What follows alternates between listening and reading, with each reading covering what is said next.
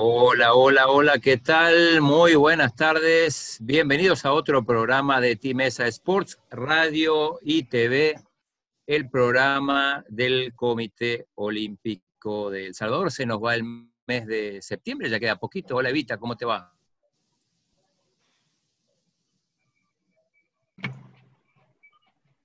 Hola Eva. Hola, buenas tardes, eh, Claudio. Buenas tardes, amigos. Muy bien, gracias por estar en sintonía de nuestro programa Tinesa Sport Radio y TV. Agradecer siempre a nuestros aliados incondicionales, Farmacia San Nicolás, Laboratorios Suizos, Aves y CISA, la aseguradora del Tinesa. Buenas tardes, Aldito, ¿qué tal? Hola, hola, Eva, todo bien, gracias. ¿Usted qué tal?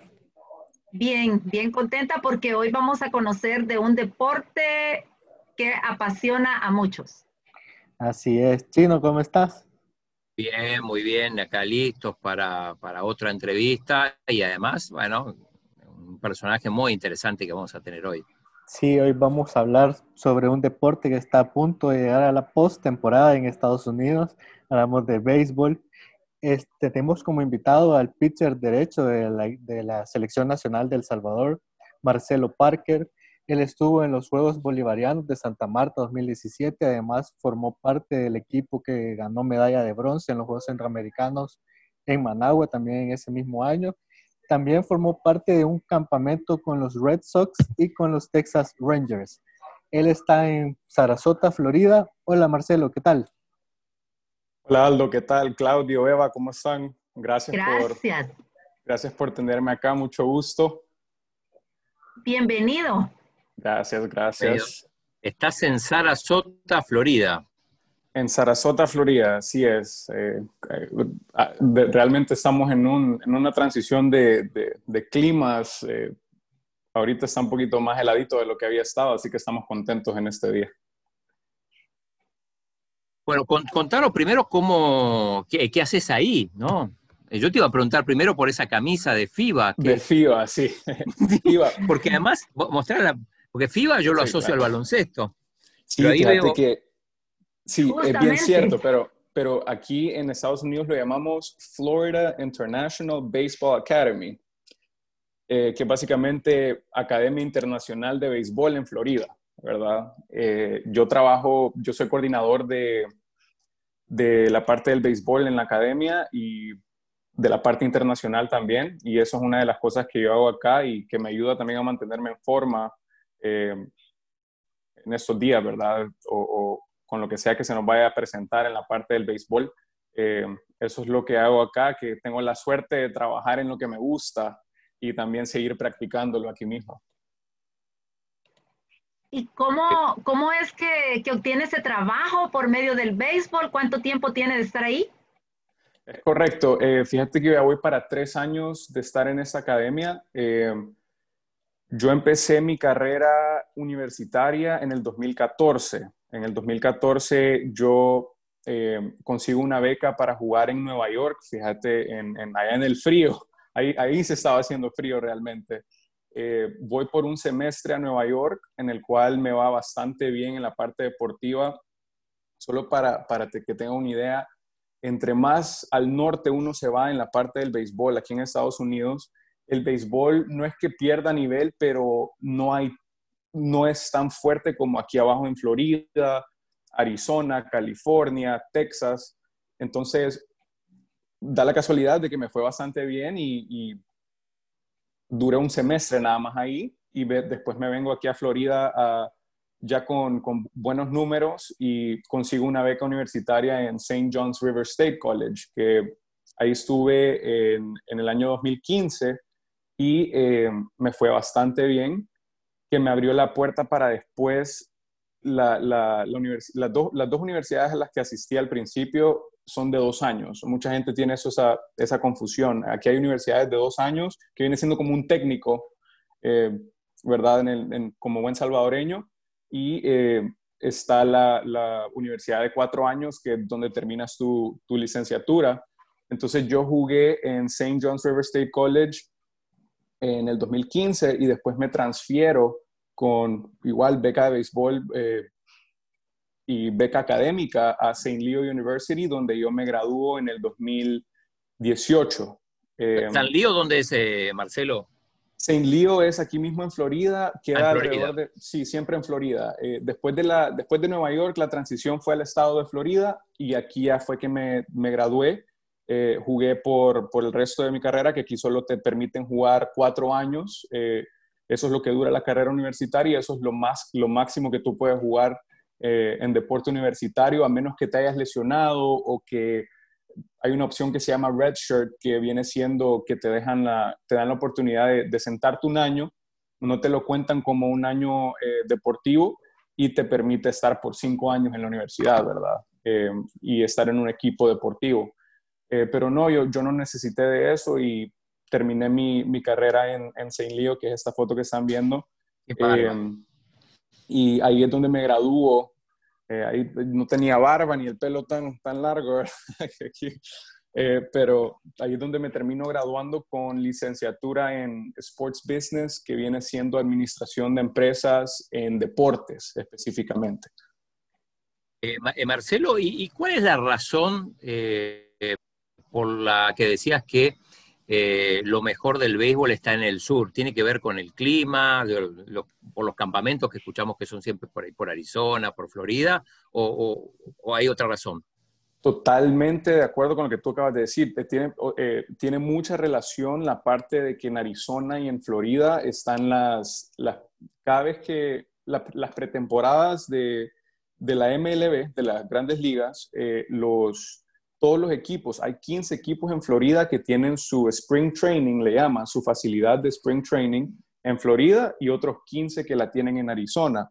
Entonces, eh, eso llama la atención de, los scouts y de los eh, jugadores a jugar en estas áreas y obviamente el clima influye muchísimo porque aquí sí se puede jugar todo el año, en cambio en, en Nueva York, por ejemplo, no se puede jugar en los primeros cinco meses del año casi, eh, porque todavía está muy helado. Incluso las temporadas empiezan alrededor de abril, marzo, marzo, abril, y todavía hay mucho, mucho frío, se cancelan juegos, eh, hasta que ya llega abril, mayo, junio, que ahí se puede ya empezar y se terminan los, los el spring, eh, que es la, la, la temporada del spring, que es la que vale pero en el, en el fall también hay una, hay una temporada, pero el deporte del béisbol en Estados Unidos es un deporte de, de, de spring, eh, de primavera, de primavera. Entonces, eh, es un poquito más complicada la, la, la parte de jugar en, en, en, el norte del país, pero igual de muy, muy buena calidad en, en general. Pero sí, en Florida, Arizona, Texas, California es donde realmente el nivel crece bastante por lo mismo de la, del clima y de lo que hablamos de los equipos de grandes ligas. Influye bastante eso también. Y ese amor a primera vista con el béisbol, eh, ¿cómo fue de niño? Sí, eh, eh, interesante, fíjate. ¿Fue a primera vista, como dice Eva? Sí, realmente, bueno, mi familia siempre, yo me acuerdo que a los tres años me pegaron un batazo, mi vecino me pegó un batazo en la ceja eh, yo tenía tres años apenas, así que yo desde que nací me dieron un bate, me dieron una pelota y desde que nací tengo, tengo el béisbol en, en, mi vida. Eh, surge porque a mi abuelo, eh, mi abuelo incluso fue manager de, de equipos de, de, la L, de la Liga Nacional de Béisbol de El Salvador. No recuerdo el equipo, discúlpame, pero él, él fue el que empezó con la parte del béisbol en mi familia y después mi tío Ricardo Barba, eh, él consigue una beca en Kansas University como Jayhawk en una NCAA División 1, que tenemos un gran debate de, quién fue el primer salvadoreño en llegar a, las universidades, a, jugar en una universidad en Estados Unidos. Y sí hay varios, pero hay, hay diferentes cosas que influyen como el tipo de beca que, que cada quien recibe. Eh, mi tío era excelente con, las notas, ¿verdad? Académicamente siempre tuvo excelentes notas y él se fue con una beca de, académica para la Universidad de Kansas y ahí fue donde él se probó para el equipo de béisbol y ahí es donde él termina siendo el equipo de béisbol, o sea, lo, agarraron, demostró bastante, eh, bastante buen nivel y terminan siendo campeones regionales de, de la conferencia. Entonces, todo eso influyó mucho en el, en el hecho de que, que, cuando yo nací, pues el béisbol estaba ahí presente. Mi tío fue bastante eh, exitoso en esa parte de béisbol eh, y ahí fue donde se me inculcó a mí y ya lo demás es historia, ¿verdad? Ya, hasta, ya tengo 26 años y toda mi vida he estado en el béisbol, ahora trabajando en el béisbol. Esta foto, estos son los de los Vikings de St. John. Correcto. Esta foto es St. John's River State College Vikings, que fue después de ese semestre en Nueva York, pues me transfiero a esta universidad, eh, donde me va bastante bien, que por cierto hay dos jugadores que estuvieron en mi equipo que ahora están en las grandes ligas. Eh, los nombres son Miles Straw, que está con los Houston Astros, y eh, Nate Lowe, que está con los Tampa Bay Rays, que cada vez que los veo jugar me, me enorgullece porque eh, ellos, desde que yo estuve en ese equipo, eh, se les notaba, pues traían esas, esas condiciones y, y, nada, también te inspira mucho porque así de cerca hemos estado de, de, llegar a, a, estar a ese nivel, ¿verdad? De, por cuestiones de la vida no, no sucede para todos, pero definitivamente me enorgullece haber jugado en un equipo donde estas personas estuvieron jugando también y ahora están representando, representándose ellos en el máximo nivel de, de béisbol en el mundo, ¿verdad? Eh, Marcelo, contanos, bueno, cómo, cómo, siguió tu, tu, carrera. Decías, a los tres años ya tenías, tenías bate y todo. Eh, pero cómo fue desarrollándose para que, para que pueda seguir en actividad, porque a veces el impulso de uno se acaba si los padres no colaboran, si aparece otro deporte en el horizonte, por, un montón de razones. Sí, no, totalmente. Fíjate que a los cinco años eh, mi familia me mete a la Academia Agaveisi, que es bastante reconocida en, en, El Salvador, y eh, ahí es donde yo empiezo mi carrera deportiva. Ahí yo, yo juego la liga cachorro, la preinfantil, infantil, pre-junior, eh, la junior y después ya, ya creo que ya estaba a los 15 años, yo hice mi debut en la, en la LNB, en la Liga Nacional de Béisbol. Entonces yo creo que desde el momento que me ponen en una academia, ahí es donde yo arranco eh, que ya el béisbol está en mi vida y eso es lo que yo quiero hacer y, te, te, soy honesto, entiendo que, que fui bastante bastante bueno en esas ligas, ¿verdad? Empezando y a los, ya en la preinfantil yo ya estaba representando al, El Salvador en selecciones. Yo he ido, eh, yo representé a El Salvador, eh, me atrevo a decir, en todas las categorías de, ¿verdad? De, de, la preinfantil, la infantil, pre-junior, todas esas categorías yo representé al equipo de esa edad de El Salvador en torneos en Guatemala, en Nicaragua, México, Panamá, eh, donde realmente ya cuando tú estás en esa atmósfera, todo es ya, ya como a los 12, 13 años, pues yo ya estaba viendo una, una meta, ¿verdad? Un sueño que era seguir jugando hasta, hasta posiblemente firmar con un equipo de grandes ligas, eh, que, en este caso tal vez no fue lo que me sucedió, pero termino con una beca universitaria en Estados Unidos, ¿verdad? Que el sueño ya a ese punto es ocupar el deporte para salir adelante, eh, para sobresalir en esta vida y para haciendo algo que te gusta, que te pueda dar frutos, ¿verdad? Entonces ya me quedo en ese, en ese canal yo y lo entiendo alrededor de esa edad, de, de los 12, 13 años. ¿Y cómo, cómo era la vivencia de, con su madre, su padre? ¿Qué le decían? ¿Cómo lo apoyaban? Sí, fíjate que siempre tuve un apoyo eh, enorme de, parte de mi familia en cuanto, en cuanto al deporte del béisbol, todos, mi papá, mi mamá. Eh, sí había una persona que sobresalía de ese grupo, que siempre estaba en mis partidos, eh, en, todos mis viajes, ¿verdad? Porque, porque también el estar viajando a todos estos torneos, pues así como ustedes dicen, ¿quién, quién iba contigo? eran mis abuelos, eh, específicamente mi abuelo eh, Ricardo Barba, que, es abuelo de parte de mamá. Eh, él siempre estuvo en todo, la mayoría de mis juegos y siempre estuvieron encima de mí con la parte de, béisbol. Mis papás trabajaban, ¿verdad? Estaban trabajando y no tenían el tiempo libre que tenían mis abuelos, así que ellos se, aprovecharon de, ese tiempo libre y, pues realmente me atrevo a decir que ellos son la razón por la cual yo seguí en el deporte, porque sí hay momentos donde uno dice, bueno, hoy no quiero ir a entrenar, hoy no quiero ir a, a esto, aquello, pero ellos siempre me, no, vamos a ir a entrenar, vas la Gabase y vas, después, después termino yéndome a, a FESA, FESA me agarra. Eh, después, eh, como a los 14, 13, 14 años, eh, yo, yo, participo en el alto rendimiento de FESA, que todavía sigue ahora. y ahí es donde ya nos ponemos un poquito más serios en la parte de conseguir una beca universitaria o un contrato profesional. Eh, esta foto que estamos viendo es eh, los Juegos de Managua, la, medalla de bronce que ganó el béisbol salvadoreño en Managua, ¿correcto? Es correcto, sí. En esta, eh, esa fue la medalla de bronce, que fue una experiencia bastante grande.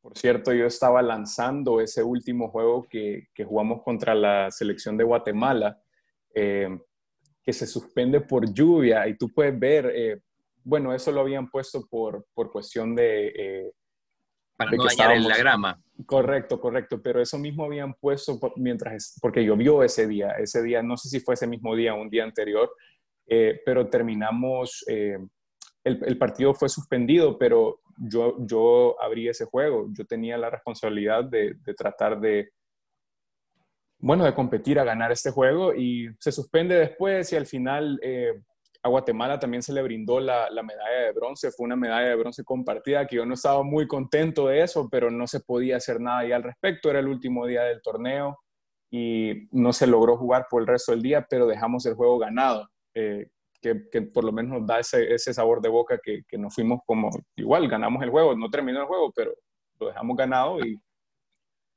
nada, sí.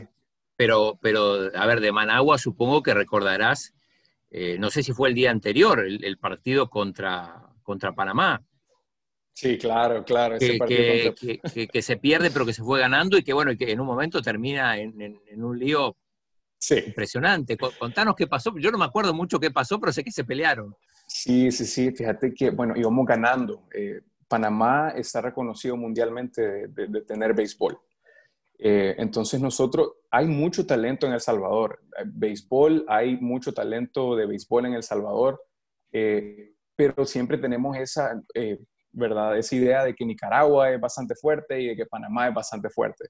Entonces, nosotros en este juego, nosotros nos había ido bastante bien en el torneo. Entonces, en este juego representaba que nosotros fuéramos a la final. A la final. Igualmente, a la final. Entonces, igualmente para ellos representaba eso y no, nunca creyeron de que El Salvador pudiera darles una batalla tan fuerte e incluso irle ganando en hasta el último inning, ¿verdad? En la última entrada donde lastimosamente perdemos el, el eh, perdemos el, el, liderazgo, ¿verdad? Íbamos, íbamos arriba eh, y perdemos por, por, por, cuestiones de béisbol, se nos, va, se nos va el juego de las manos en el noveno inning, ¿verdad? Que es lo más difícil de, de, tragarse uno. Entonces, lo que sucedió fue que el partido, debido al hecho que íbamos ganando desde el principio y que nos estaba yendo bastante bien, eh, los jugadores del otro equipo, los jugadores de Panamá, realmente no estaban muy contentos de, esa situación. Incluso yo recuerdo haber escuchado eh, a la gente de la radio de Panamá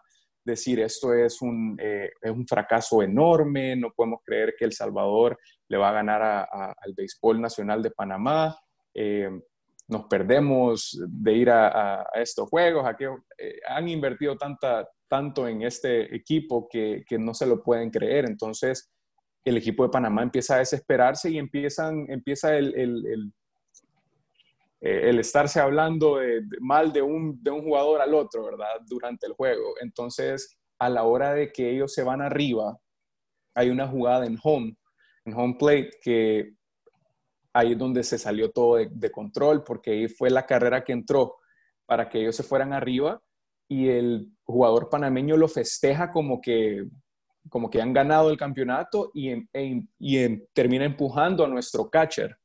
Entonces termina empujando a nuestro catcher en la jugada y obviamente nuestro catcher no, no, no, no, le agrada porque también acabamos de perder el, el, el, eh, el partido, sí, la ventaja. Entonces eh, termina, ahí es donde empieza todo, ahí es donde empiezan los empujones y se puso bastante fea la situación porque estaba tan tenso el, juego que cuando incluso yo llegué a tratar de separar gente y a mí me pegan una, una pechada, ¿verdad? como dice el buen salvadoreño. Y yo tengo videos de eso. Eh, y nada, se, se, salió de control, pero terminan expulsando alrededor de 11 jugadores panameños que, por cierto, casi ganamos porque los... Sí, por, sí, correcto, porque el árbitro, los umpires, se dieron cuenta de que ellos habían sido los, los que habían ocasionado realmente eh, qué tan grande se puso la situación, ¿verdad?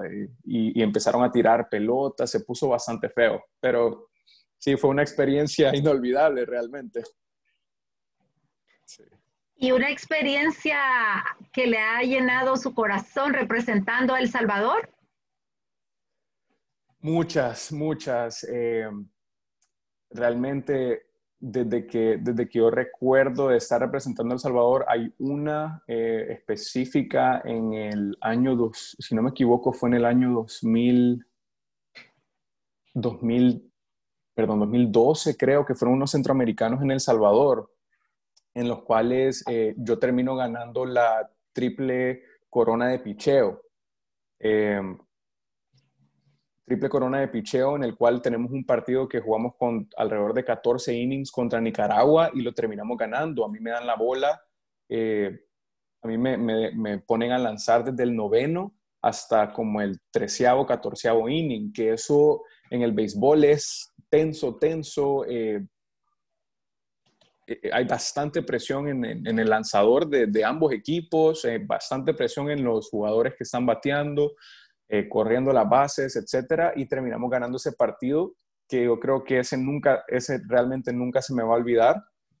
Eh, y el más reciente que no se me olvidaría, que no se me va a olvidar tampoco fue la, la salida que tuve en, en, Colombia, en los Juegos en Santa Marta, eh, ya que se me da la oportunidad de abrir el primer juego. Eh, contra Colombia Col fue justamente lo, los locales. Correcto, correcto, contra los locales. Un Colombia bastante fuerte, ¿verdad? Un Colombia que fue al Clásico Mundial de Béisbol un Colombia que todo el equipo está en, en, en, las organizaciones profesionales aquí en Estados Unidos, seguro la mayoría, o por lo menos tal vez dos no hay, eh, y que tienen alrededor, tenían alrededor de tres jugadores que ya estaban representando a Colombia en, en grandes ligas. por ejemplo, uno de ellos es eh, del, de apellido Alfaro, eh, se me ha ido el... el, el sí, pero lo Jorge presentaban, Alfaro. Yo, recordamos que los presentaban, bueno, de los Yankees de Nueva York, decían, de Nueva, por ejemplo. Correcto, correcto. Sí, eso me acuerdo. Yo, ahí fue que me di cuenta porque uno no, yo no tampoco sigo el béisbol de grandes ligas tan, tanto así como para reconocer las caras, pero cuando el, el anunciador dice de los, de, de los Yankees de Nueva York había un center field, no recuerdo el nombre, pero después dice de los Phillies de Filadelfia, Jorge Alfaro ok, voy viendo y me de, verdad dijo de los Phillies de Filadelfia, ok, yo estoy pichando, ¿verdad? Yo, yo estoy eh, concentrado en eso, no estoy pensando mucho en con quién me estoy enfrentando, a quién le voy a lanzar. Y, y es inolvidable porque él está representando ahora mismo, eh, él está con los Miami Marlins ahora. Eh, y acaba, hace la semana pasada pegó como dos honrones en un juego y, y, yo lo veo y yo digo, wow, yo, porque lo terminé ponchando dos veces en ese juego contra Colombia.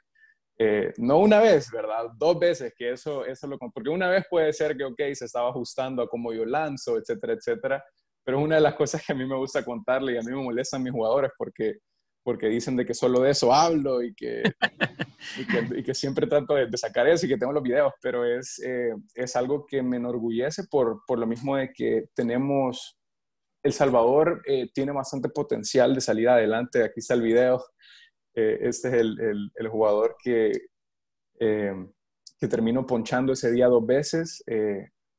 íbamos ganando hasta el sexto, hasta el, la sexta entrada. ¿Qué y, producción tenemos, eh? Sí, ahí está. Marcelo Parker.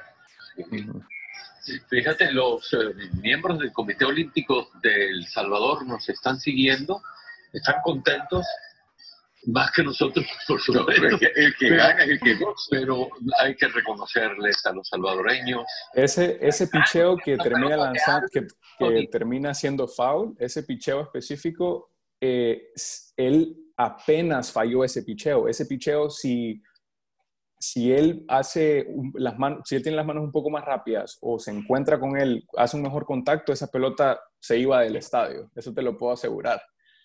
Eh, pero eso ahí, ahí es donde, donde viene un poco de suerte, ¿verdad? Y ahí termino, eh, perdón, ahí termino yo ponchando a, a, Jorge Alfaro. Esa fue la segunda vez que lo ponchaba en el primer inning, eh, lo ponché también.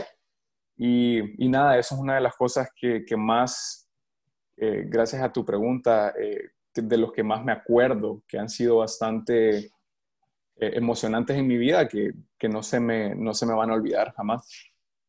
Eh, Marcelo, recuerdo cuando visitaron el, estadio en, Managua, el estadio de béisbol, eh, flamante, ¿no?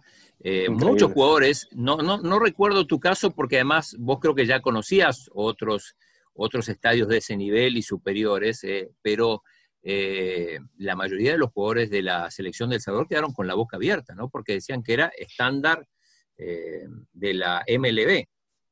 Sí, señor, esa, esa ese estadio para, para, estar en Centroamérica y yo entiendo que, que tal vez eh, debería de haber más opciones como esa, pero eh, en Centroamérica definitivamente el mejor estadio en el que yo he jugado. Eh, sí tienes, eh, aquí en Estados Unidos hay, hay, hay, mucho acceso a este tipo de calidad de, estadios y sí he estado en estadios donde de la misma calidad o, tal vez un poco mejor, pero eh, el, estadio de Denis Martínez me impresionó, eh, me, me, me, puso la piel chinita, ¿verdad? Porque definitivamente eh, te deja entender que nosotros, ¿por qué el centroamericano no tiene acceso a eso más? Y si realmente hay nivel para tener ese tipo de, de, de facilidades, ese tipo de estadios, y sí, fue para muchos de nuestros jugadores que todavía no habían tenido acceso a algo tan, tan, tan bonito, tan, de, tan buena calidad, sí fue, fue, jugar en ese terreno fue definitivamente una gran experiencia. Era, Denis Martínez también estaba. Sí, Denis Martínez estuvo, yo tengo una foto con él, por cierto, eh, y habló muy bien de nuestra selección. A él, a él se le hizo una entrevista eh, y habló muy bien de nuestra selección, impresionado con el talento que, que tenemos. Y, y, sí, eh, ahí estaba Denis Martínez, que ahora está en el Hall de la Fama. Él es muy reconocido aquí en Estados Unidos y, y me, me, me, enorgullece que represente a Centroamérica de esa manera, porque es una calidad de lanzador y, y es 100% centroamericano, 100% nicaragüense. Cuando uno se va de, de, de, de, nuestros países de Centroamérica, empieza a ver a, a todo Centroamérica como uno, como uno solo. Y, como una región y te, enorgullece estar representando de alguna forma u otra a toda esa región. Marcelo, pero también eh, la clave ha sido la educación. En el caso suyo, ha llevado desde pequeño el estudio, el béisbol, las becas que tuvo en la universidad. Entonces, ¿cómo logra, cómo se logra eso? Y justamente también usted es una persona bilingüe. Sí, sí, sí. Eh, fíjate que yo tuve la oportunidad, la oportunidad de ir a una escuela bilingüe en El Salvador. ¿Cuál? Eh, yo estuve en la escuela panamericana. Eh, escuela panamericana queda allá en la Escalón. Sí, Yo estuve. ahí donde estuvo el presidente de la República. Sí, señor. Correcto. Correcto. entonces, después me termino transfiriendo al Colegio San Francisco para, para terminar mi último año. Mi papá salió del Colegio San Francisco y, yo termino saliendo del Colegio San Francisco y después me ya encuentro a la universidad en, en, Jamestown Community College, en la de Nueva York, de las que le hablé. Y eh, yo nunca fui de 9 y 10, en, no, no voy a mentir, pero siempre tuve, eh, si era de 7, 8, pero cuando yo llego a Estados Unidos, empiezo a reparar en la, en la importancia que es que tener notas altas. No era porque yo no podía darlo, sino que era por lo mismo de balancear el deporte eh, con, con, las clases. Yo creo que ahí es donde yo eh, tuve que haber hecho un poco mejor eh, esfuerzo, ¿verdad? En la parte, cuando estaba en, en, la... en El Salvador, pero ya cuando llego a Estados Unidos para la parte universitaria, sí, eh, yo, mi, mi, GPA, mi GPA que le llaman, que viene siendo como el CUM allá en El Salvador, siempre aquí fue de 3.5, que no estoy seguro cómo, cómo sería la conversión en, en, El Salvador, pero bastante altos, A y B, eh, 9 y 10, ¿verdad? Así lo entiendo yo. Y eso me abrió mucho con beca académica y, eso hizo que, que la parte de, de, la plata, porque hay algo que mucha gente confunde y que es importante que, que yo aclare en esto. Hay mucha gente que confunde que la beca de, en Estados Unidos siempre es completa. Hay algunos deportes que sí tienen esa, esa oportunidad de dar una beca completa. Por ejemplo, el básquetbol lo hace por lo que no hay tanto jugador en, en, en, la cancha, ¿verdad? A la hora de estar jugando. Hay ciertos deportes que lo hacen, pero por ejemplo, el, deporte del fútbol, el deporte del béisbol, eh, usualmente, por ejemplo, en la, en la NCAA División 1, solo existen alrededor de 12 becas completas. Entonces, 12 becas completas, pone que la universidad, por darte un ejemplo, la universidad cueste 15 mil dólares al año, que eh, cuesta un poquito más de eso, pero, o bastante más, depende de la universidad.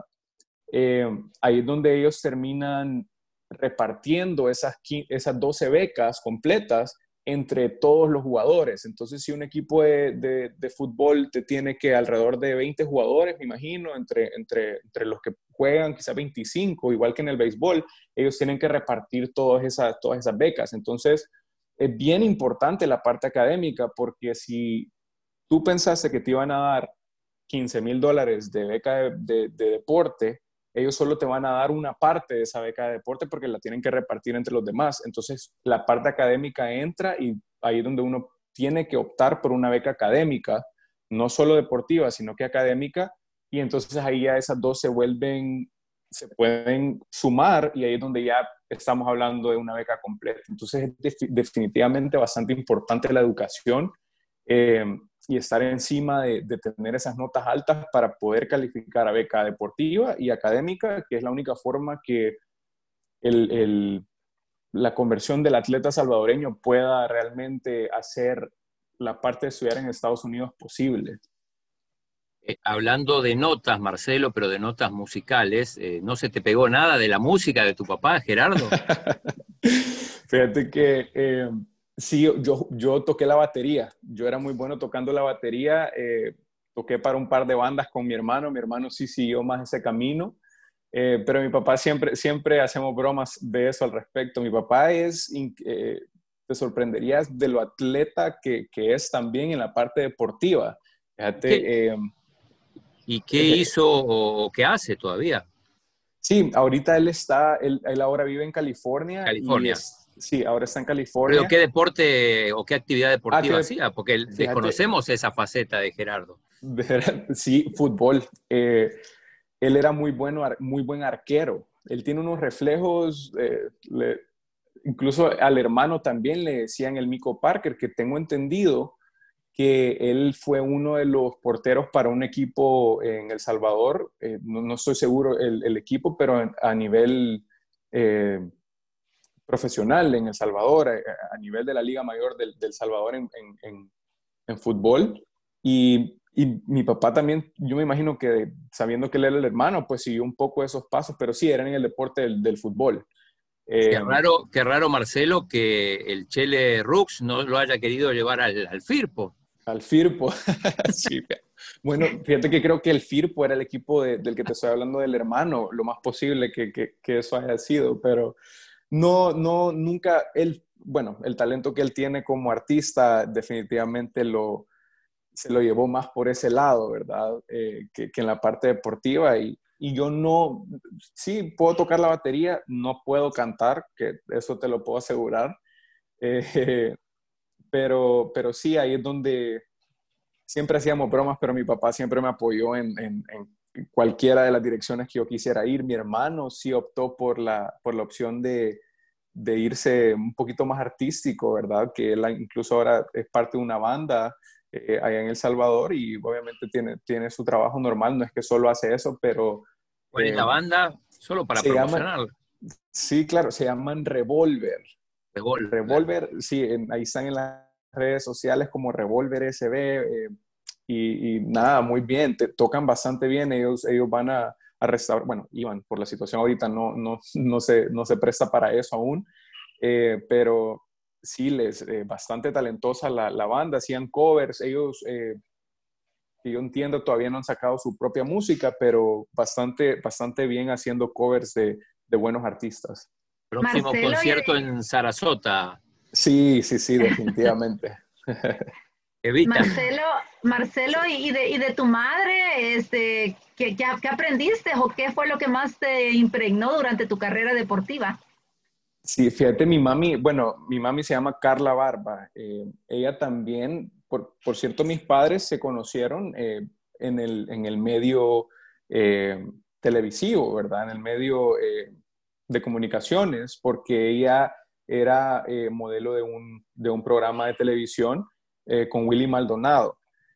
Eh, ella eh, siempre igual, ¿verdad? En la parte del deporte, siempre encima con, con, el apoyo, yendo a torneos internacionales conmigo. Ella trabaja siempre, ¿verdad? Igual que mi papá trabajando, pero definitivamente buscando tiempo para poder, poder ir a verme en esa parte que a mí nunca me preocupó tanto porque yo sabía que tenía el apoyo de ellos incondicional, pero no, mi, mi, mi mamá representa eh, bastante en la parte de hacer posible mi sueño de, de estudiar aquí en Estados Unidos, em, en la parte, obviamente en la parte económica también, pero eh, no, mi, mi, madre siempre ha estado ahí presente en, en, en todas las partes de, de mi vida eh, académica, deportiva, salud, definitivamente siempre presente.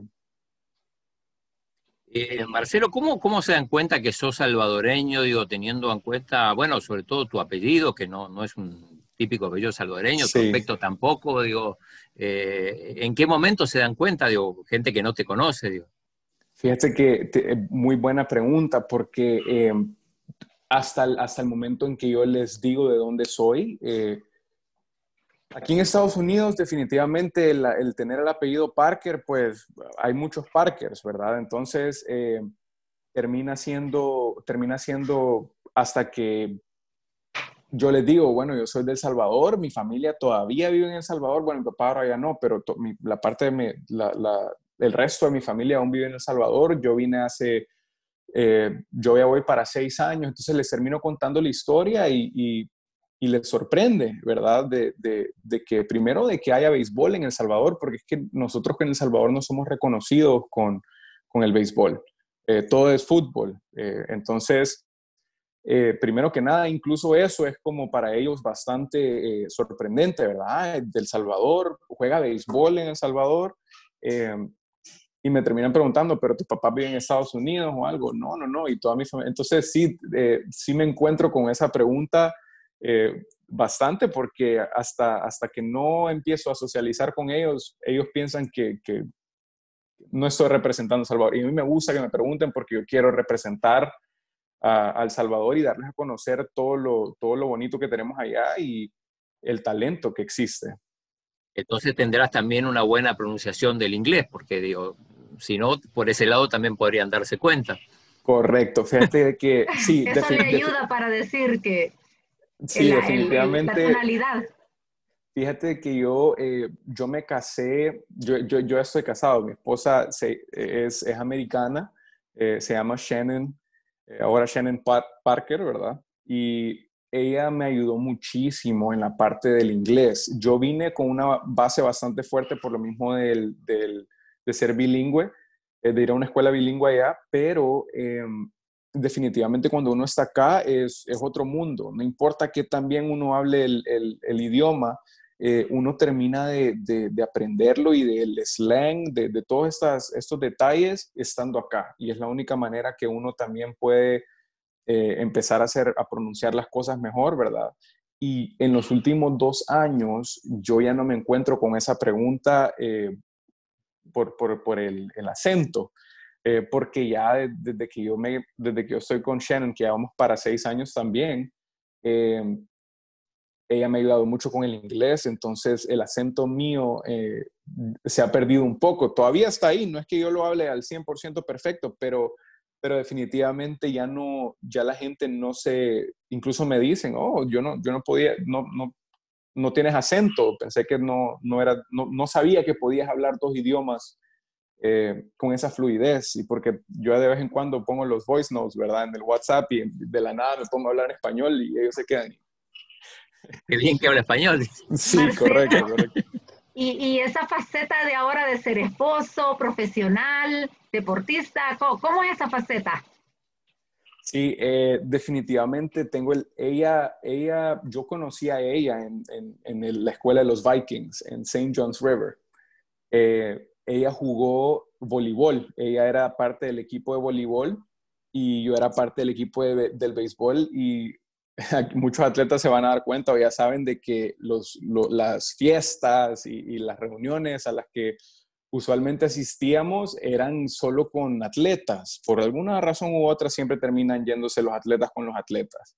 Entonces eh, ahí es donde conozco a ella y entonces en la parte de, llevar el deporte con el matrimonio, con el, trabajo, eh, siempre, siempre ha sido bastante, eh, bastante bien, pues bastante normal, por lo mismo de que ella también fue, fue una atleta, entonces entiende bastante bien la vida de un atleta. Eh, ahora ya no, ella ya no, ya no juega voleibol. ella se graduó de, básicamente turismo es lo que equivale, hospitality management se llama acá, eh, viene siendo como turismo.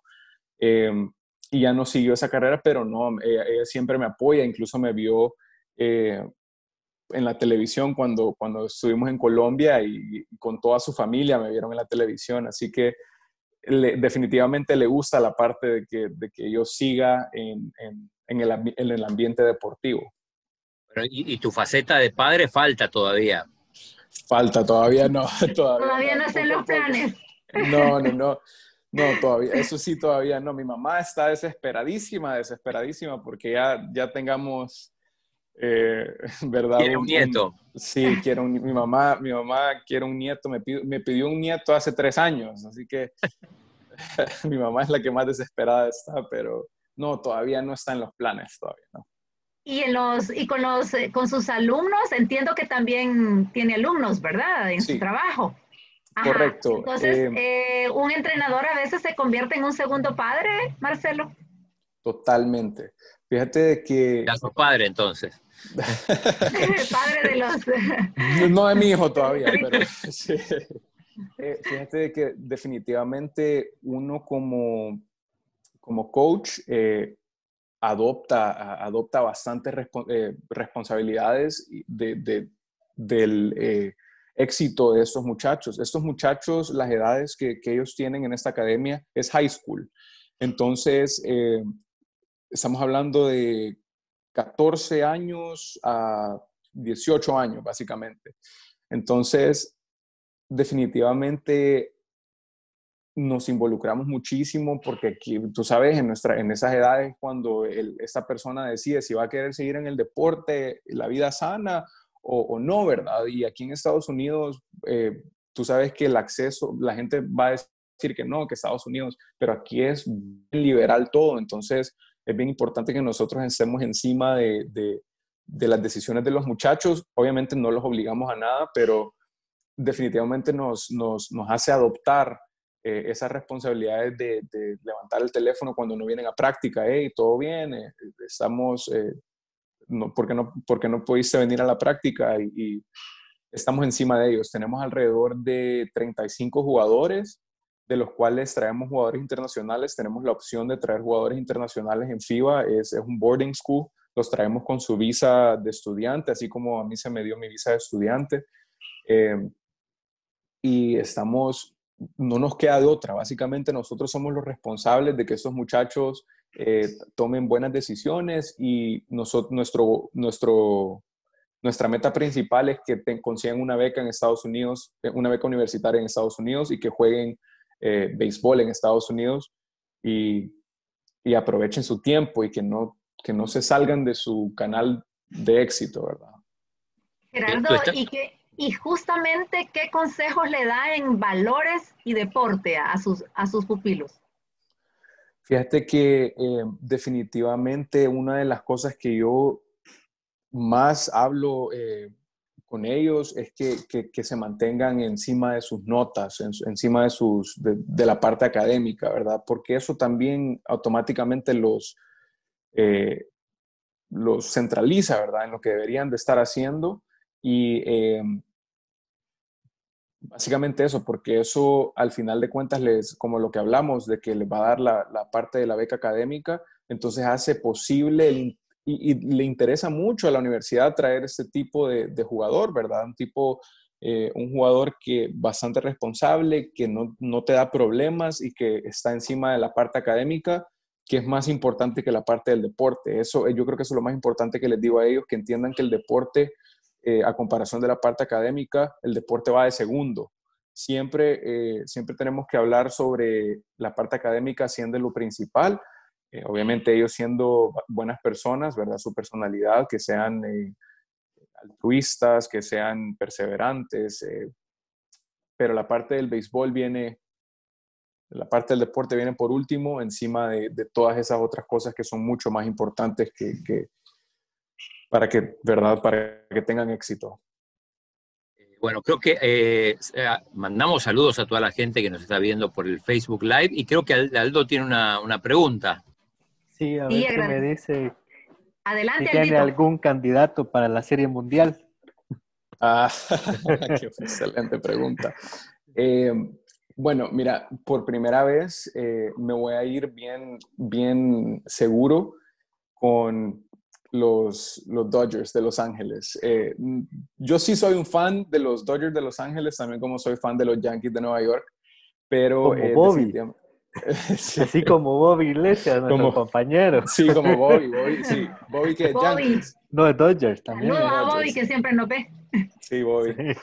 Eh, sí, fíjate que yo creo de que, de que los Dodgers están, están difíciles, están bastante difíciles y seguro, seguro llegan a, a la Serie Mundial. Yo los veo como candidatos para por lo menos llegar a la Serie Mundial y bastante, bastante favorable para ellos también con, con el hecho de que ganen todo. Eh, quiero que ganen los Tampa Bay Rays por lo mismo de que tengo un, compañero ahí que, que, con el que yo jugué y también estamos en el área de, de Sarasota queda a 45 minutos de Tampa Bay. Entonces, cuando vamos a juegos, eh, cuando yo soy fan de Tampa Bay por el área, de los Rays de Tampa Bay por el área, pero sí siempre he sido fan de los Yankees, eso, eso no, mi familia no me lo puede quitar. Y nosotros agradecemos... ¿Algún pitcher, ahorita el pitcher que más te parezca que esté jugando? Que mejor esté jugando el pitcher. Eh, fíjate que ahora, ahorita, eh, específicamente uno de los más sorprendentes que está dando mucho de qué hablar es eh, Shane Bieber, se llama él. Y me, todo, todo lo que hace, la forma en que lanza, los, la forma de los conteos que lleva a la hora de lanzar, todo eso es bastante impresionante lo que está haciendo él. Él va para candidato de Zion, que es eh, el, el, trofeo más alto que tú puedes conseguir en la parte del picheo en, en cada temporada. Pero mi, mi, ídolo, uno de los lanzadores que, que yo más, eh, que a mí más me gustan es Garrett Cole, que, que está con los Yankees ahora, eh, que le acaban de dar muchísima, muchísima plata, muchísimo dinero y, Estaba en los Astros antes, ¿verdad? Estaba en los Astros antes.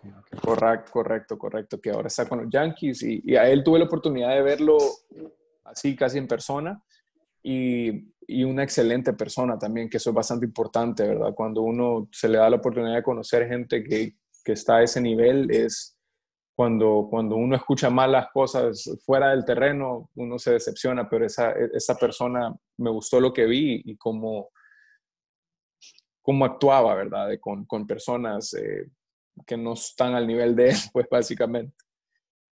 Bueno, gracias Marcelo. Eh, apuntaste algo ahí, Dodger. Después si, si no llega a ganar o no llega a llegar a la serie mundial, ahí le reclamamos. ¿eh? Sí, ahí me reclamo. Seguro, esta no, esto seguro llegan. está, está difícil que no lleguen. Ese equipo está bastante fuerte.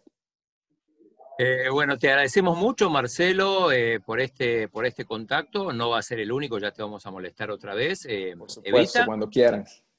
Sí, gracias Marcelo y también agradecer a los amigos de béisbol. tenemos a la gerente administrativa Janet Don Elman Villalta, que es una persona que siempre ha estado activa en el béisbol.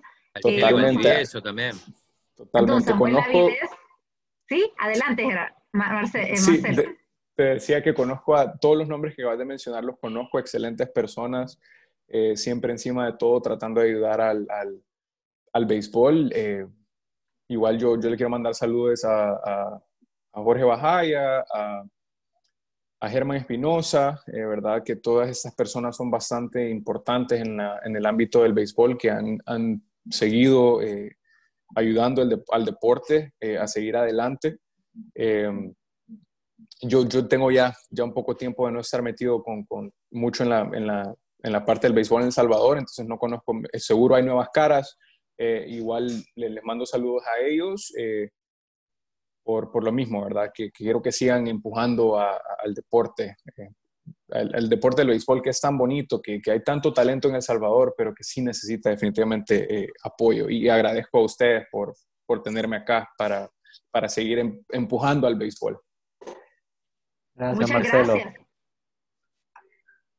Y nosotros, sí, nosotros agradecemos a nuestros aliados incondicionales, Farmacia San Nicolás, Laboratorios Suizos, Aves y CISA, la aseguradora del TINESA.